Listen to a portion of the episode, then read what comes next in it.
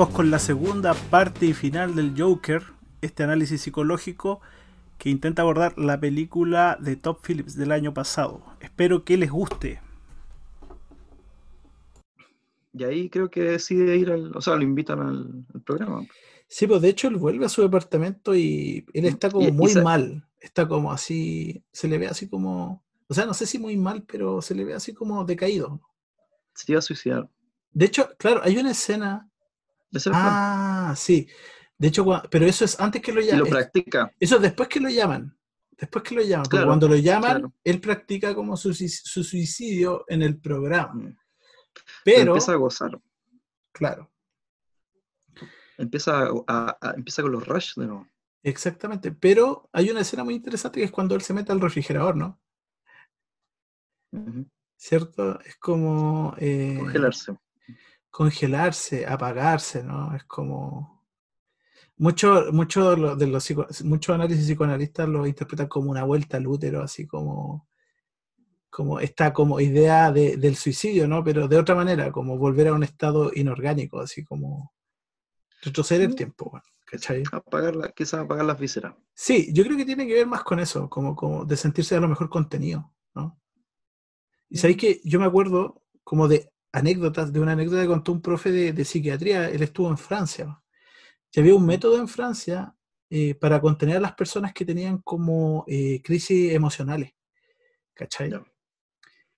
Eh, él explicaba... No, los metían en una alfombra, ¿cachai? Sí, debe ser algo sensorial. Y mojaban la alfombra.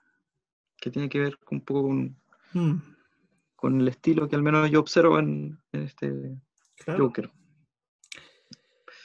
Bueno. Em, y de ahí, claro, recibe como esta llamada, creo. Mm, se empieza a activar el goce. El goce. Mm. No el goce psicoanalítico, sino que los rach emocional. La fuerza, el, sentirse vivo, el sentirse ejecutando. Sí. Baila en la escalera. Mata al amigo. Claro. De hecho, esa es como la forma de lidiar quizás como con el vacío como de esta soledad, ¿no? Que en el fondo es como el trasfondo de la vida de Arthur, una vida muy solitaria. Claro, no. ¿Qué pensás no sé. Mm. No lo sé, porque finalmente lo que Arthur buscaba era como la paz, la calma, el mm. sentirse aliviado. Pero no había ningún referente, ninguno. No, había un referente los referentes poco a poco se fueron como cayendo, ¿no? Como que hay mucha No vivía en función de nadie.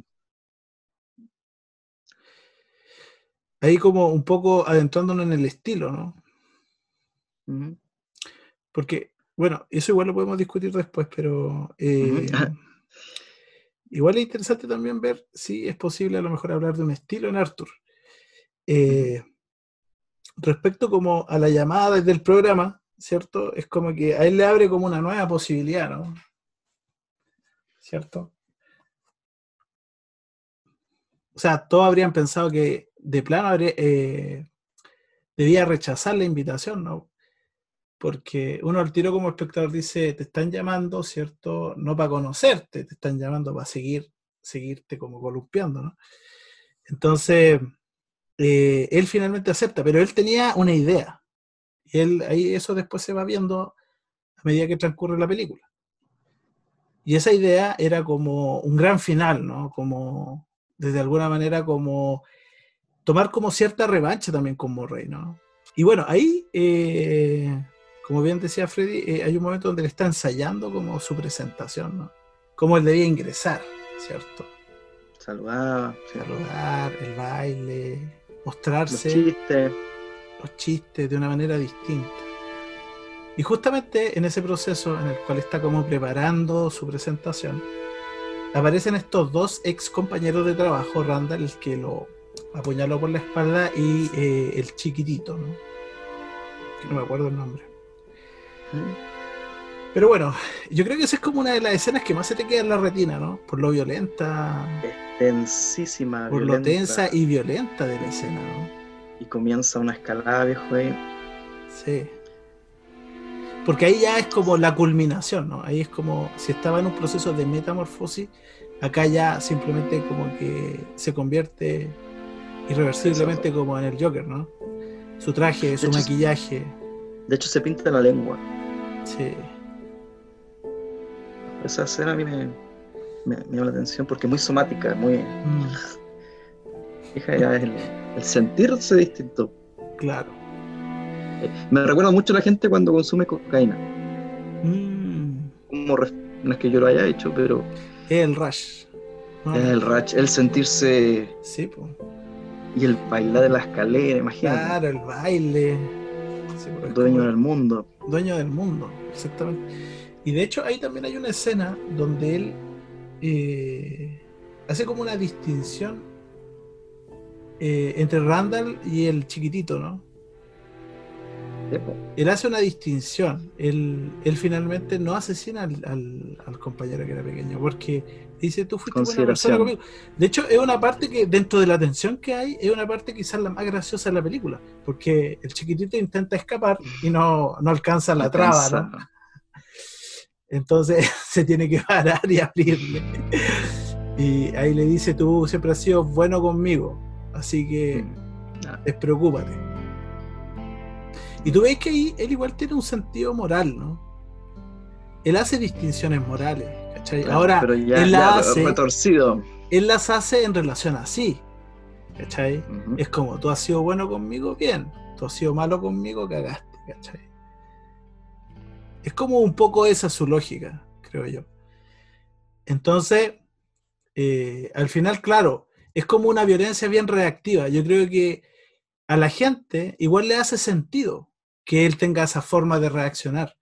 Tiene un sentido, ¿no? No es una violencia que él proponga, es una violencia que es reactiva, ¿no? Entonces, en el fondo es más comprensible, ¿no? Porque generalmente eh, hay un marco interpretativo, ¿cachai? Es una violencia con un sentido, ¿no? Y justamente, ¿qué pasa? Que ahí, como dice Freddy, eh, termina la transformación y él se va a el programa de Murray y aparecen estos policías, ¿cierto? En lo mejor del baile. la escalera. Oye, yo decía, subir toda esa escalera, Juan, para llegar a tu casa, me vuelvo loco. bueno, a mí me tocaba subir una escalera. Sí. Me acuerdo en Chiloé. Oh. horrible. Sí, horrible. De verdad, horrible. Yo no sé cómo subía esa escalera, y después se pega un pique, escapando de los, de los policías. Lo atropella hasta un auto, ¿verdad? Sí. Pero no siente nada, si estaba en el ratch. loco, estaba en el ratch. Definitivamente estaba como con, el sistema simpático así, pero full. ¿Cachai? Mm. Y llega el tren, y ahí en el tren los policías se va como moviendo por los vagones y va gente a la protesta, porque había una protesta ese día. Así como, como acá, ¿no? Así como ya, eh, no sé, tal día en Plaza Italia, ¿no? La gente mm. iba en los vagones, de hecho iban con su máscara de payaso. Era como el símbolo ¿no? de la revolución. Y. Claro, los payasos. Así lo había dicho Wayne. Claro.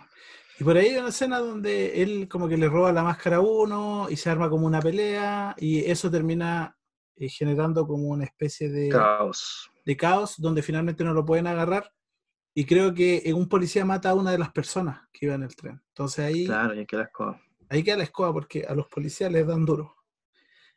Así es. No los matan, creo que terminan en el hospital, pero les dan duro y él llega al, show de Murray. Y bueno, él llega como con otra actitud, ¿no? Es distinto. Mm. Es un hombre diferente. En ese, en ese transcurso ya la idea de suicidio se va. Claro. Se transforma. De hecho, ahí le dice, oye, quiero que me presenten como el Joker como el Joker. Es como este, es, eh, eh, es quien yo soy, ¿no? Quien en un momento fue su alter ego, de alguna manera se integra como en su identidad, ¿no? Por decirlo de, alguna manera. Y bueno, sale y también es una escena como que queda, queda como en la retina de todos quienes la vimos, ¿no? Como que una escena, yo creo que es una finalización, un epílogo realmente como eh, sublime, ¿no? excelso, eh, una culminación excelsa creo que las dos últimas escenas, esa como con Randall, donde lo asesina, ¿cierto? Y esta, que van una detrás de la otra, es como una finalización de la película que finalmente yo creo que eso es lo que queda, ¿no? Ahí, bueno, obviamente él se sienta y como que su intención obviamente no era contar chistes, ¿no? O sea, parte, parte un poco, sí, planteando lo que quería plantear en, un principio. Mm. Yo quería hacer reír. ¿Usted por qué se ríe de, la gente? Claro. ¿Por qué se ríen de mí? ¿Por qué me humilla? ¿Por qué me humilla? Reclamando. Pero después ya comienza a agarrar vuelo. Claro. Y viene el final. Sí. O sea, el final de esa. Que no es el final de la película, sino que. No, bueno, igual se pega como un discurso eh, que en el fondo puede de alguna manera hacer pensar que obviamente lo que él quería era como hablar, ¿cierto?, eh, de la salud mental y cómo la sociedad finalmente margina a, las personas vulnerables. ¿Mm? Que es un discurso que él menciona, ¿no? Sí, empieza a agarrar vuelo. La sociedad me ha convertido en esto, por decirlo de alguna manera.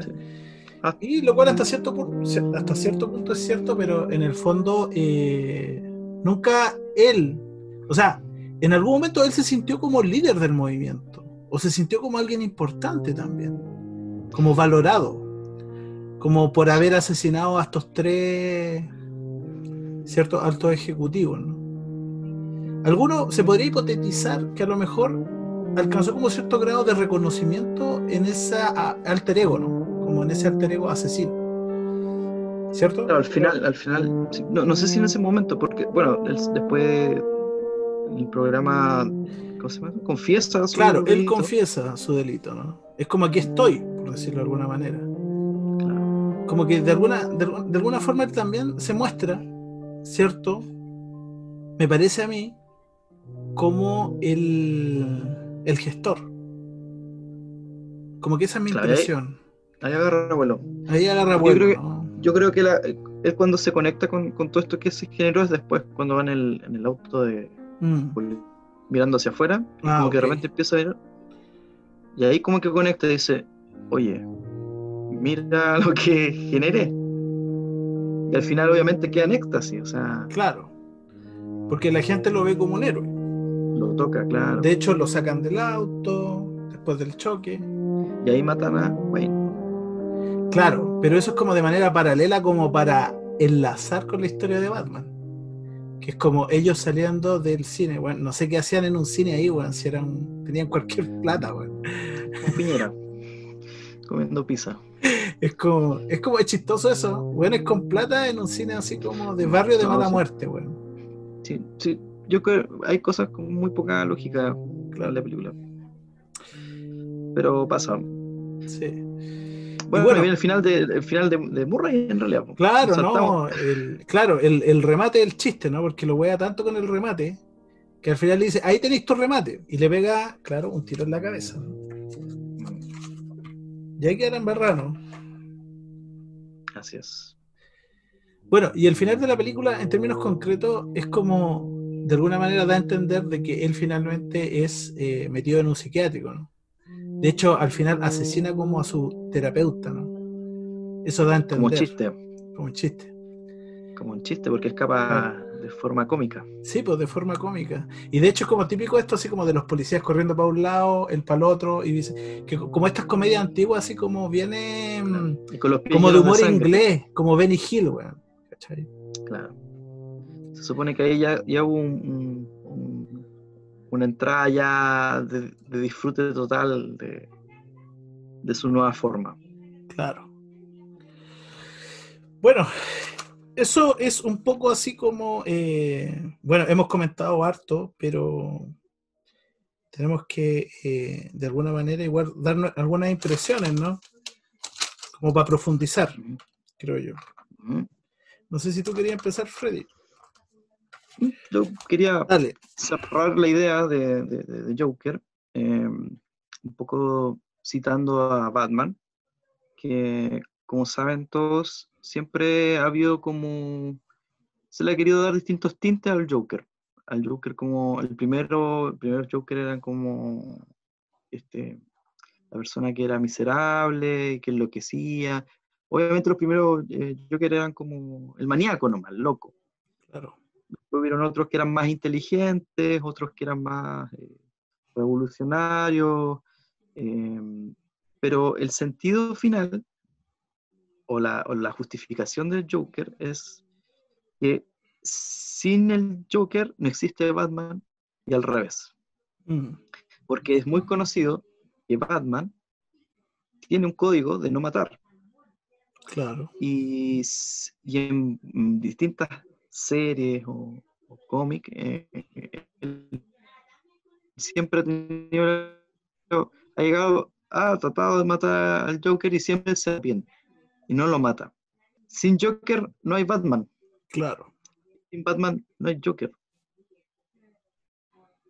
Esa es como un poco la, el juego que hay entre bien y mal. Y de hecho es interesante lo que tú decís y lo quiero complementar con una idea que encontré súper interesante. Bueno, voy a tomar un poco aquí la, la- la psicología de Carl Jung y de los arquetipos, ¿no? Bueno, leí algo interesante en relación al Joker, porque eh, según lo que leí, eh, se asemeja mucho al arquetipo del embaucador o eh, al, al- arquetipo como del timador, ¿no? Resulta que en varias culturas hay como una especie de personaje mítico, ¿cierto? Que lo que hace es como engañar, ¿no? Pero ese engaño tiene como un sentido de ser, ¿no? Sí. De hecho, es como el cuestionador, el que cuestiona el orden, ¿no? Mm, El que te hace pensar, ¿no? Y en el caso, por ejemplo, de Batman, el Joker es como esa contraparte que cuestiona su moralidad, por ejemplo, o su forma de Exacto. resolver las cosas, porque uno siendo chico ve a Batman como un héroe, pero si tú lo ves desde un enfoque más psicológico, obviamente que Batman tiene una moral súper rígida. claro. Y- Y el Joker y- se ríe de eso. Y el, el Joker se ríe de eso. El Joker lo que hace es cuestionar la moralidad de Batman. Es exacto. Es tensionarla, ¿no? Es como eh, finalmente eh, decirle, mira, es como este concepto que tú tienes de las cosas es como, está equivocado, ¿no? Mm, Y es interesante ese arquetipo porque en el fondo en todas las culturas siempre abre la posibilidad del crecimiento y de eh, la sabiduría, ¿no? Porque el arquetipo como tal, de hecho, está relacionado mucho a la divinidad y al conocimiento, al, al demiurgo, eh, que es como una divinidad que en el fondo es súper importante, como para el crecimiento personal. Y de hecho, el Joker comparte hartas cosas con, eh, digamos, estos este, este arquetipo, ¿no? Eh, y eso me parece como muy interesante, ¿no? Como te decía antes, eh, acá el bien y el mal, ¿cierto? Son como, eh, como dos elementos que están en una dinámica constante, ¿no? Y donde muchas veces, ¿cierto? Se puede entrar la par y hasta confundir. Y es precisamente eh, es lo- eso lo que genera como este, este personaje, ¿no? Mm, Así es. Sí, es verdad. Ese arquetipo está en hartas, en hartas cosas. A mí se me, me vino a la mente inmediatamente la figura de Loki, por ejemplo. Loki, en la exactamente. mitología nórdica. La mitología nórdica, Loki era el que siempre andaba tensionando todo, claro. a todos. Mira, A, Thor lo tenía, ya lo tenía chato ya. Claro. Es como voy a cuestionar tus creencias, ¿no? Como lo que tú crees del mundo. No por cuestionarlo, sino para hacerte pensar, ¿cachai? Ver que la realidad es más compleja, ¿no? Exacto. Es como que te, te impulsa. De hecho, en la, en la, en la mitología, eh, por ejemplo, griega, se asocia a Prometeo, eh, en la religión cristiana a Lucifer, que Lucifer es como el portador del alba, ¿no? Como el portador de la luz, de la claridad. Mm, Y eh, precisamente él también tenía como un rol de cuestionar la fe, ¿cierto? Porque hay mucha gente también que tiene como creencias que son como muy eh, introyectadas. Introyectado un concepto psicológico para decir que tú tomas algo pero no lo integras. Es como tomar un discurso que es de otro finalmente, pero lo haces tuyo. Y lo que hace precisamente el, el- el cuestionador es que tú puedas integrar eso, hacerlo como algo tuyo personal, ¿no? No un discurso desapropiado. Entonces eso yo, yo lo encontré súper interesante. Dale, Freddy. Gracias. Mira, ¿sabes qué me recuerda mucho igual? Mm, creo que esto lo plantea Levinas, Ujú. si no me equivoco, que tiene que ver con el otro, con que tiene que haber un, un- un punto de contraste. Y pasaba mucho que, eh, por ejemplo, los- las personas que cometen delitos y están en la cárcel son necesarias para que nosotros, o las personas, eh, puedan señalar y apuntar lo que no son. Y las personas que hacen, cometen delitos no son conscientes de eso y no se dan cuenta de que ellos están cumpliendo un rol que hace funcional y permite que el resto lo señale, lo apunte y, puedan estar del otro lado de la vereda. Eso era súper interesante, de cómo el otro es un punto de, de referencia. Ujú. Y claro, y, y acá en, en- en esta película, eh, gracias al- a la aparición de, de Arthur, aparece Batman. Claro. Le da el nacimiento, nace, nace Joker, nace Batman. De hecho, a veces eh, pienso que a lo mejor eh, Batman tiene como, no sé, eh, una crisis psicótica donde crea el Joker, ¿no? Quizá De hecho, sí, solo hay sea, historias, sí, hay solo historias. sea como imaginación de él, ¿no? son sus proyecciones, claro, su sombra. Claro, su sombra. Sí, interesante. Porque Batman finalmente es Batman porque lo que más miedo le daban eran los, los, los murciélagos. Claro. Y él se viste de lo que más teme. Se supone. Se supone. Pero lo que más, yo creo que lo que más teme es que no haya Joker. Claro. Es súper complejo eso. Sí, pues. De hecho, por ejemplo, en la, en la película de Nolan se explora harto eso. Como esto último Pasa. que estamos conversando. De hecho, lo, lo, lo, lo salva. Sí, pues. Le dice así como, yo soy como una fuerza imparable y tú eres como una muralla inderribable. Y estamos condenados a luchar eternamente. O sea, no podemos vivir el uno sin el otro. Matrimonio Claro, diferente. él, a él le hicieron más, más, más evidente, pero tiene que ver un poco con eso, con que, de hecho, a Batman le pesa mucho lo- lo- lo- lo- lo- los crímenes que la cometió, Mm, que es lo que le dice quién, Superman. claro, Él critica a Superman, de hecho. Batman siempre critica a Superman, le dice, tú me das miedo porque eres demasiado poderoso y alguien te tiene que controlar. claro. En el fondo es la proyección ahí de Batman, como dirían los, los psicoanalistas.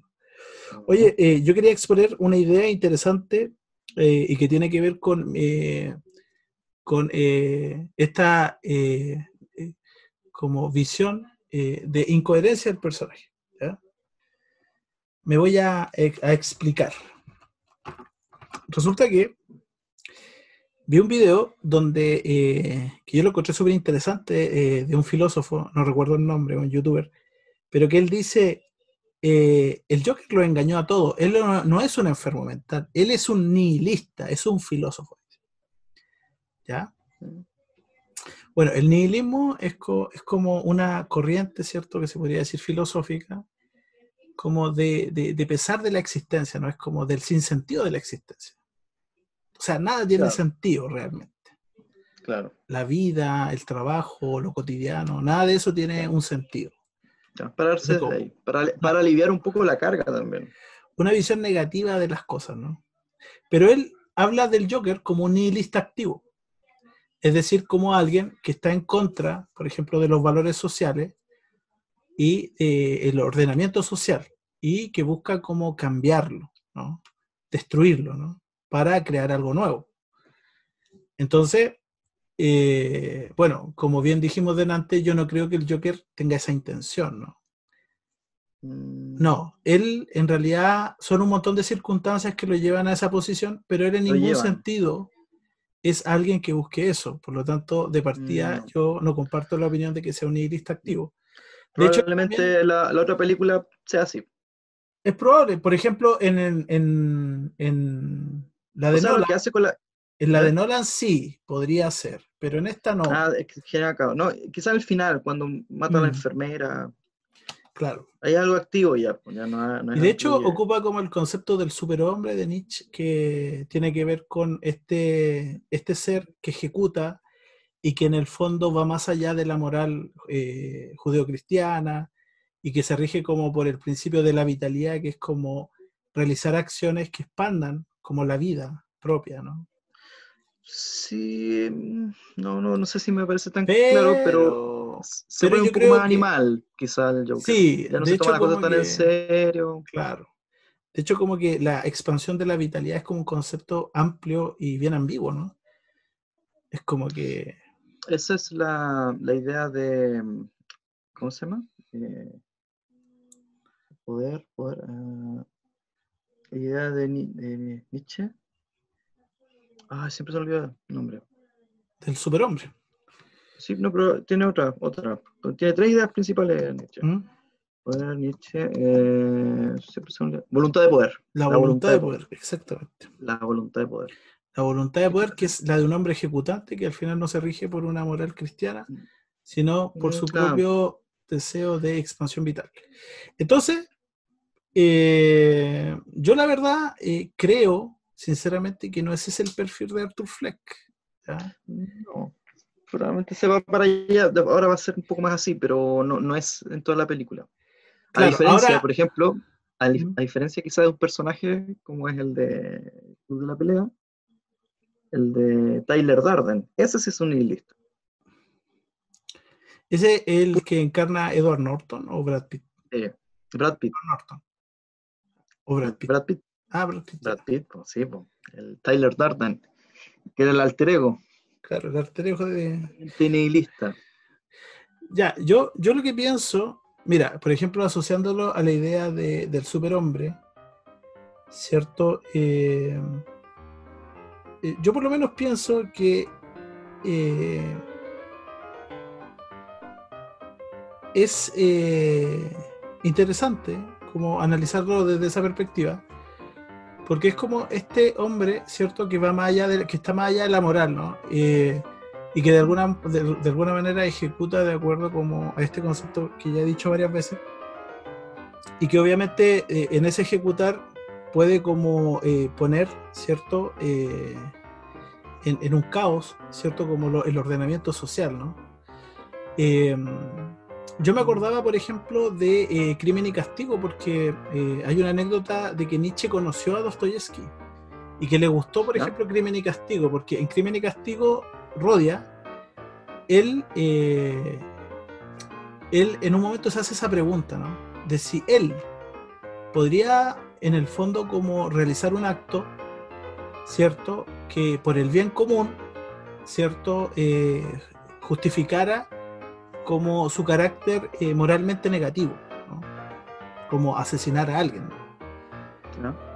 O sea, yo podría tener como ese derecho de, por ejemplo, eh, matar si en el fondo eh, se pudiera a través de eso lograr como otro orden más beneficioso. Mm, va a depender, pues, va a depender de, de, Ahora, por ejemplo, es interesante, interesante porque Nietzsche era de la idea de que si esa persona, de, él de, hecho dice que hay gente que tiene que partir antes. ¿Cómo es? Hay personas que debiesen irse pronto, por no decir ¿Morir? que mueran pronto. Ah, Exacto. Porque son personas que están haciendo un daño. Mm. Sí, la verdad es que yo, por ejemplo, eh, y lo digo así eh, de entrada, respecto a Nietzsche, hay muchas interpretaciones. Hay algunos que dicen que realmente tenía como una idea que va más como en la línea negativa. Hay otros que dicen que eso es una mala interpretación de Nietzsche. Pero lo cierto es que hay muchas interpretaciones de los conceptos de él, según mi impresión.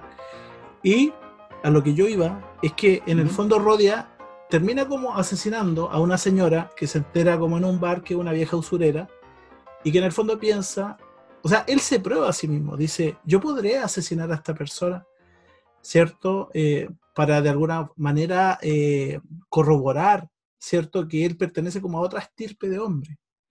¿Me entendí? Ahí ya. ¿Cachai? Porque él decía. ya perdió, Él decía Napoleón, él decía, no sé, Alejandro Magno, ¿cachai?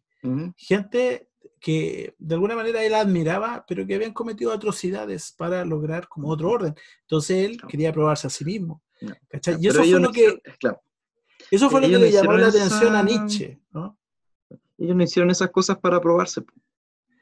Claro. Napoleón no hizo eso para probarse, sino que lo hizo por, por otro motivo. Y ahí, ahí, ahí es lo que decía Nietzsche, de que este es, eh, es un hombre demasiado hombre. Claro. Es que es el tema, porque finalmente ahí empieza como el gran problema. Humano demasiado humano. De, mm. Humano demasiado humano.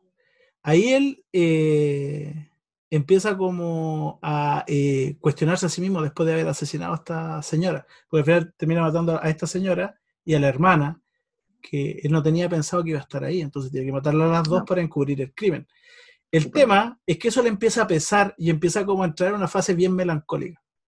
Entonces, ¿qué es lo que pienso yo? Esta es mi, mi posición. Yo creo que Dostoyevsky conoce mejor el alma que Nietzsche, el alma humana.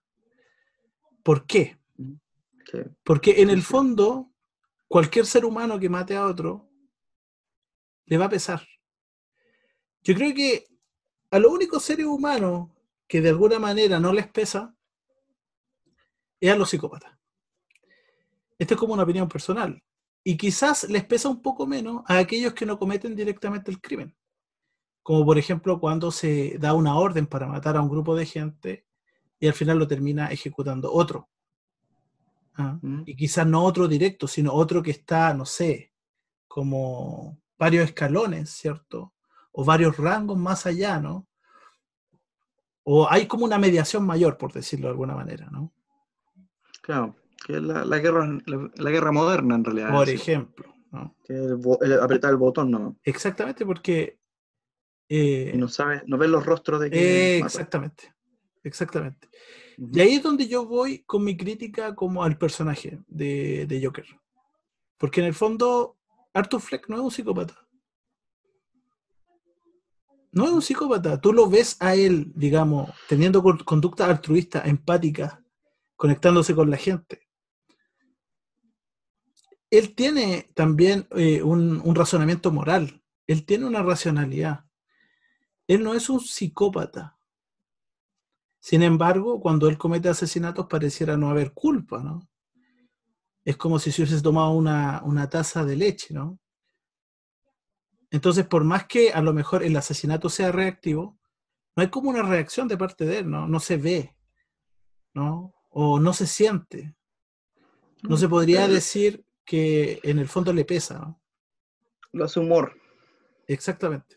Ahí está el juego perverso. Claro. Y ojo. Es su broma. Y ojo porque eh,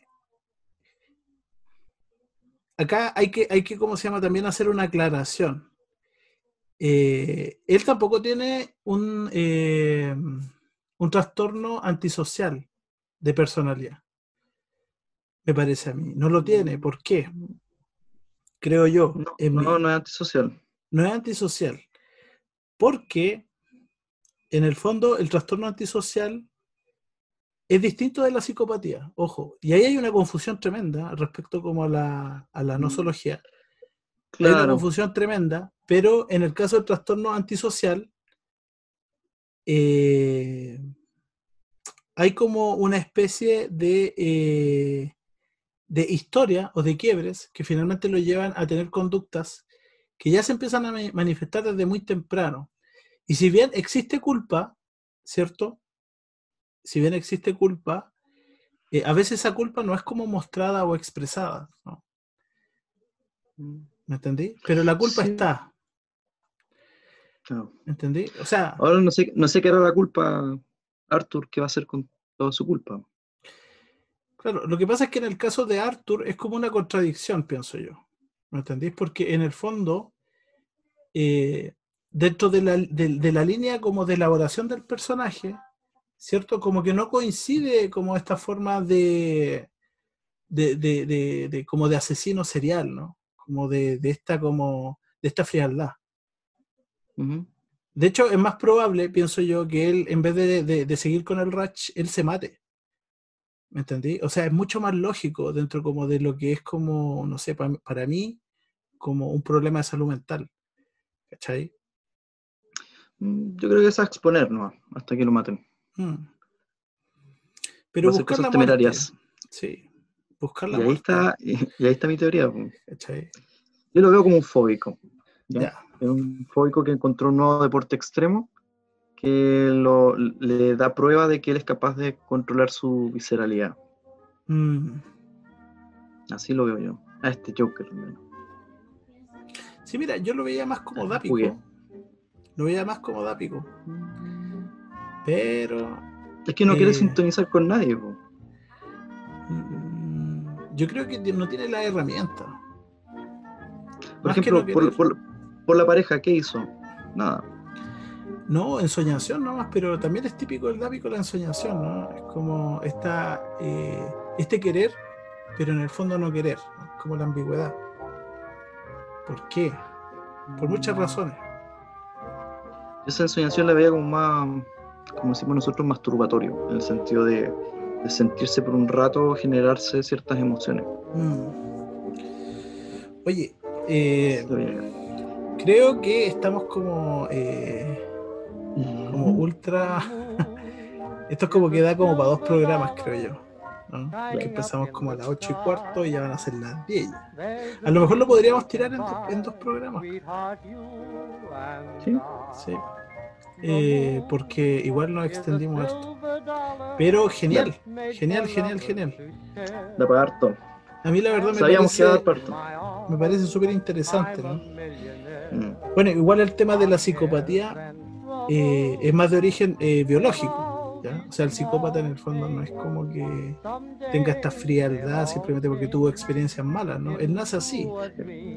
yo, más que psicópata, siempre hablo de rasgos psicopáticos. Y un psicópata tiene ciertos rasgos psicopáticos, pero también se pueden encontrar esos rasgos psicopáticos dependiendo de, muchas situaciones. Porque hay personas que son, son, si tienen, por ejemplo, disfrutan del dolor ajeno, es uno de los rasgos. Eh, hay personas que son antisociales, hay personas que son narcisas, y un psicópata las tiene todas esas. Esa es la diferencia. Sí, pero siempre, siempre como que hay, yo creo que hay dos cosas que distinguen al psicópata, como la falta de remordimiento. Y eso, eso tiene que ver. Alexitime diría yo. Que es la dificultad para reconocer sí. sus emociones y las emociones del otro. Claro. Pero eso, eso, eso, por ejemplo, eh, claro, tiene que. Tiene, sí, pero por ejemplo, los, alexitímicos en general no son como psicópatas. No, Pero el psicópata sí tiene como esta dificultad, ¿cierto? Como a nivel emocional, porque tiene eh, un cerebro distinto emocional, ¿no? Tiene un cerebro distinto. Mira, eso, por ejemplo, los pacientes que, las personas que padecen cáncer, se vuelven alexitímicas. Mm.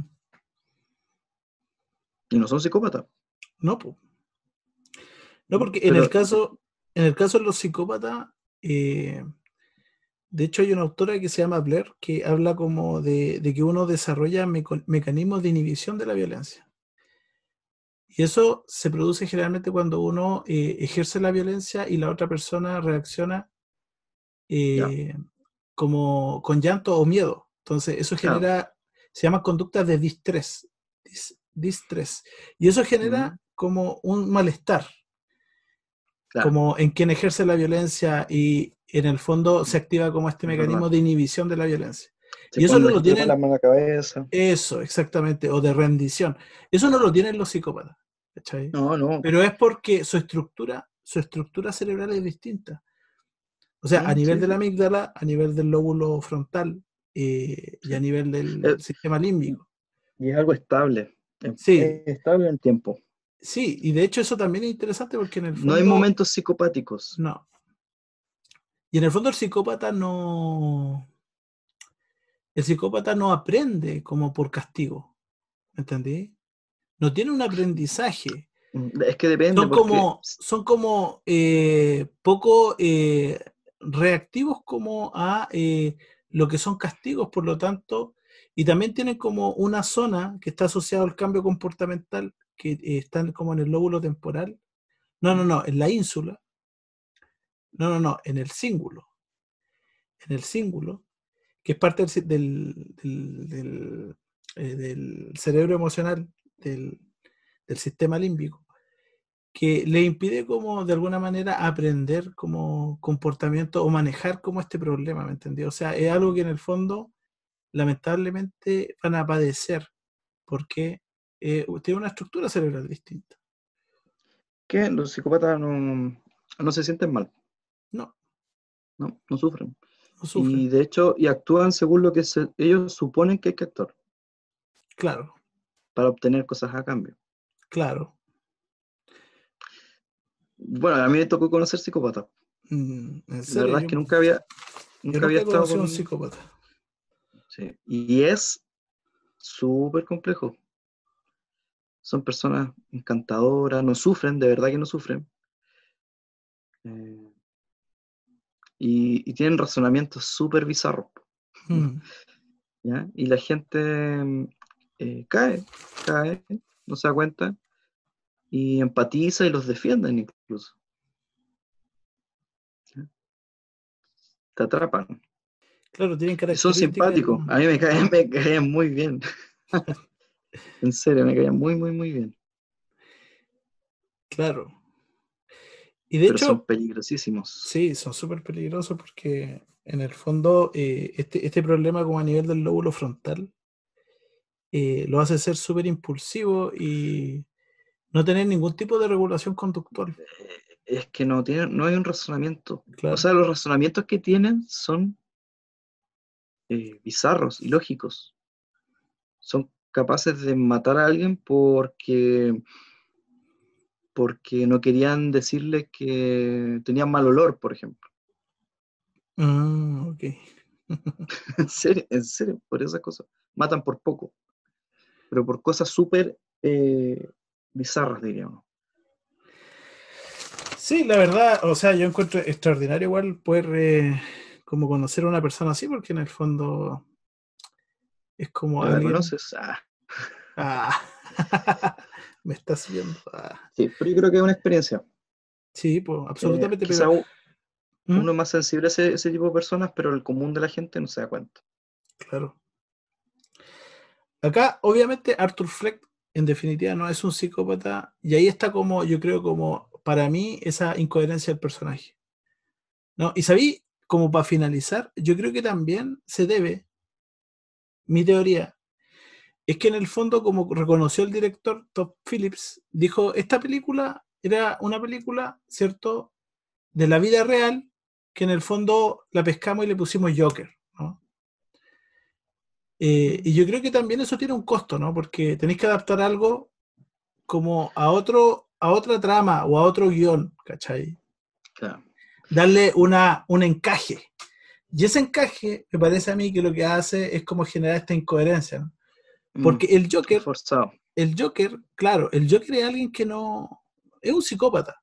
O sea, me parece a mí que es un psicópata, por lo menos, yo logro distinguir ese rasgo eh, como en, las diferentes como construcciones del personaje.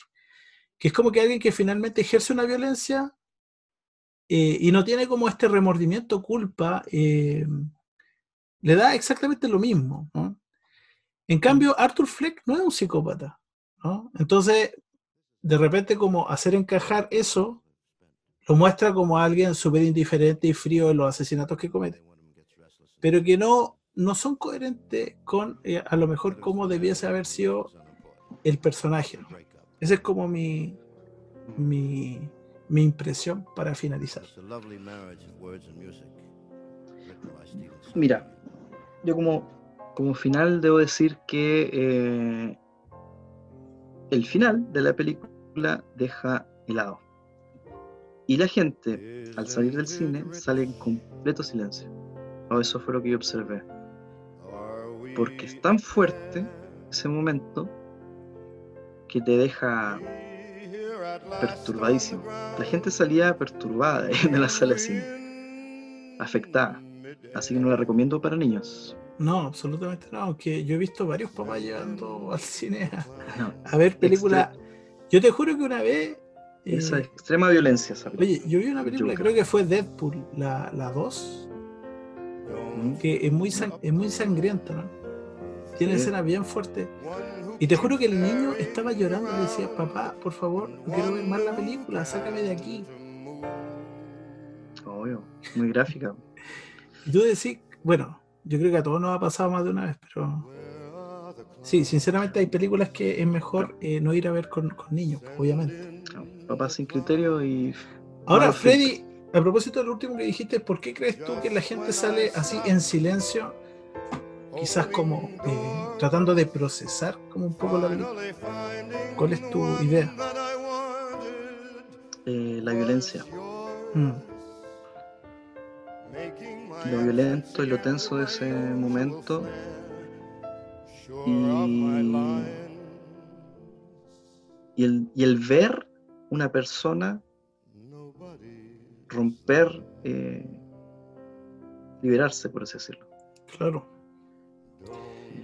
Es la impresión, es una impresión, es- inclusive diría que un poco peligrosa, porque Mm. esa, ese tipo de experiencia en personas sensibles o, o no estables emocionalmente pudiese generar lo que pasó en este cine, Claro. ¿te fijas?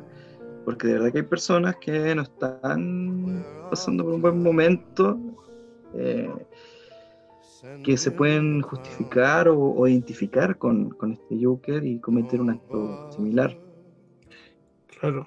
Yo, por ejemplo, a propósito que lo que decís, a mí me da la impresión de que la gente se siente muy identificada con el personaje, pero también eh, yo creo que eh, en el fondo también la película transmite algo, algo importante, que es como a veces ciertas emociones que nosotros negamos o a las cuales no les tomamos atención simplemente porque no son emociones buenas, eh, finalmente están ahí, ¿no? Y siento que es como una especie de validación de que a veces uno también se puede sentir de esa manera, como Claro. y reaccionar desde esas emociones, porque las emociones son todas importantes.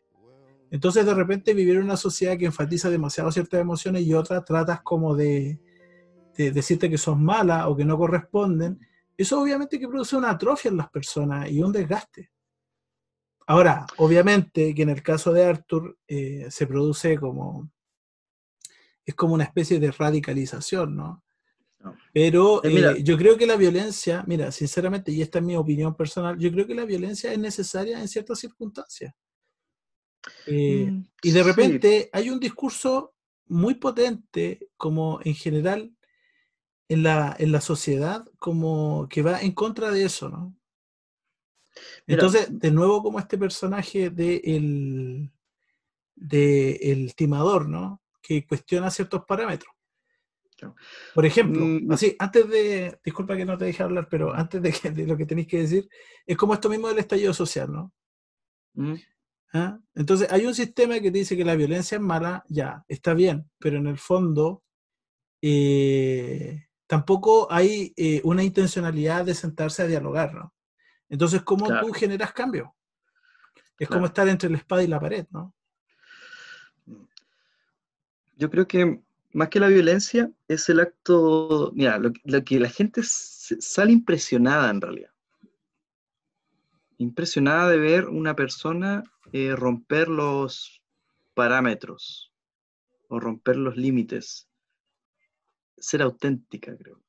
Mm, Y más que la violencia es el movimiento contrarruinante que hace.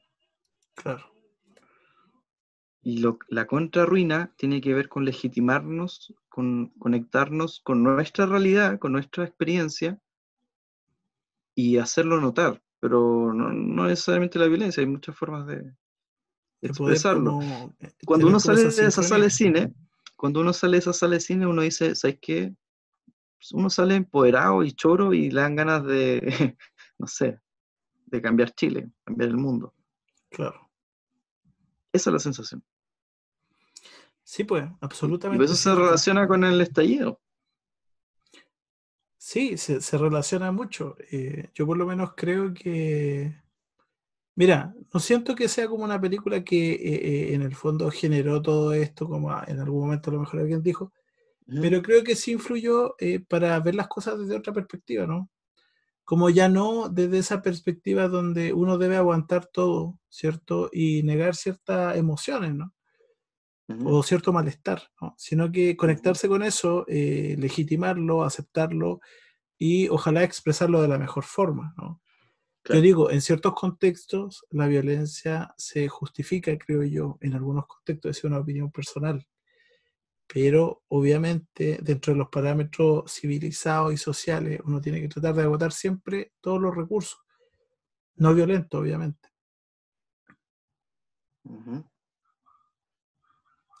Eso pues, Freddy, no sé si tiene algo más que decir.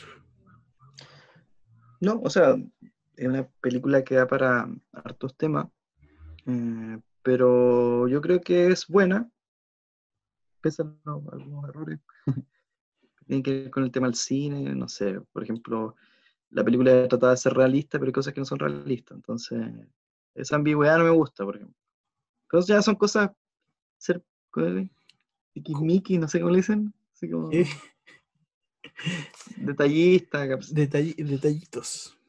Detallito, pero aún así tiene cosas, elementos buenos, como su final, que es potente, eh, que yo creo que es lo mejor de la película, eh, la actuación del, de, Joaquín Phoenix, Phoenix buenísima. Sí, buenísimo. Eh, la historia no, la historia en sí no es muy buena, en el sentido de que mm, la verdad es que no, no, llama mucho la atención. La de Wayne, la del la de Bruce. La de Bruce Wayne.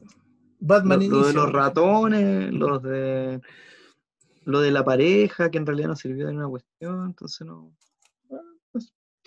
Hay cosas que no. Elementos que, que, tienen que ver con, con, que se abrieron mucho, muchos temas que no se resolvieron.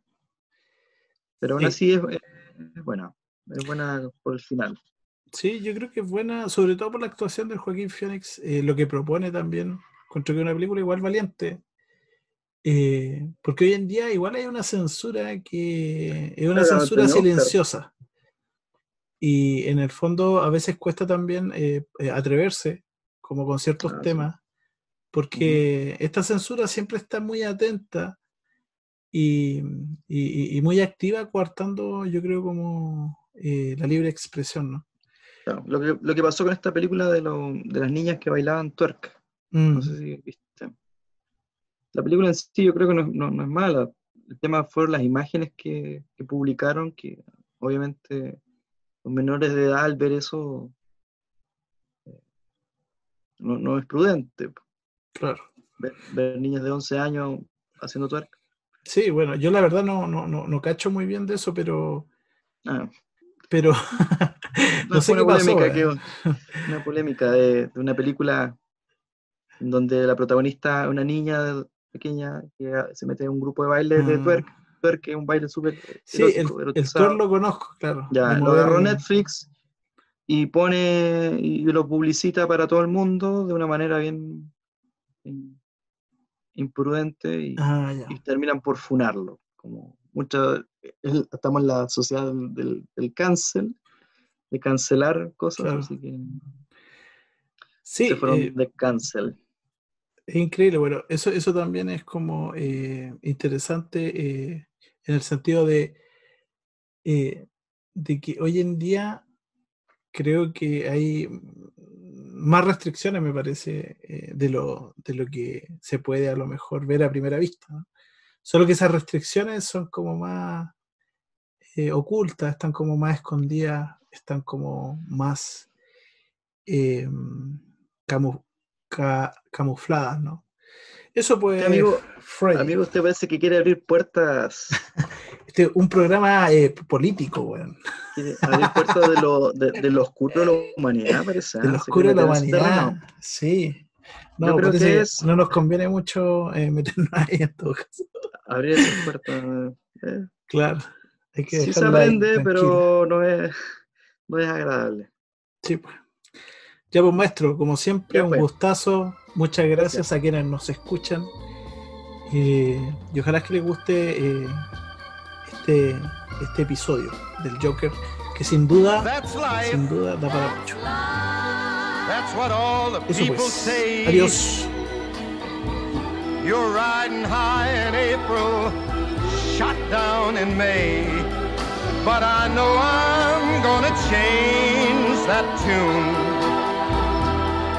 When I'm back on top, back on top in June. I said that's life.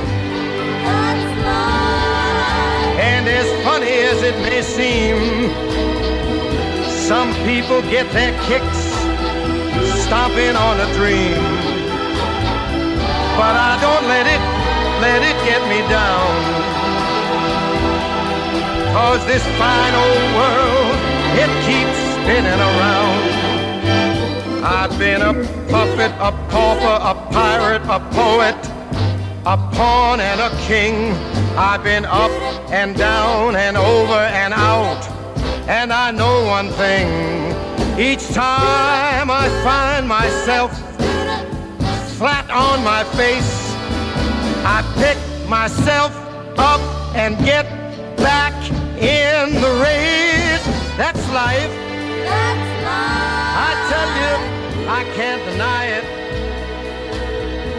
I thought of quitting, baby, but my heart just ain't gonna buy it.